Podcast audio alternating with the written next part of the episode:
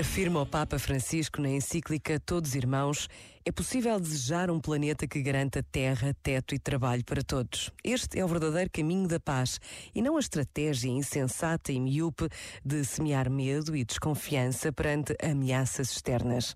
Com efeito, a paz real e duradoura é possível só a partir de uma ética global de solidariedade e cooperação ao serviço de um futuro modelado pela interdependência e a corresponsabilidade na família humana inteira.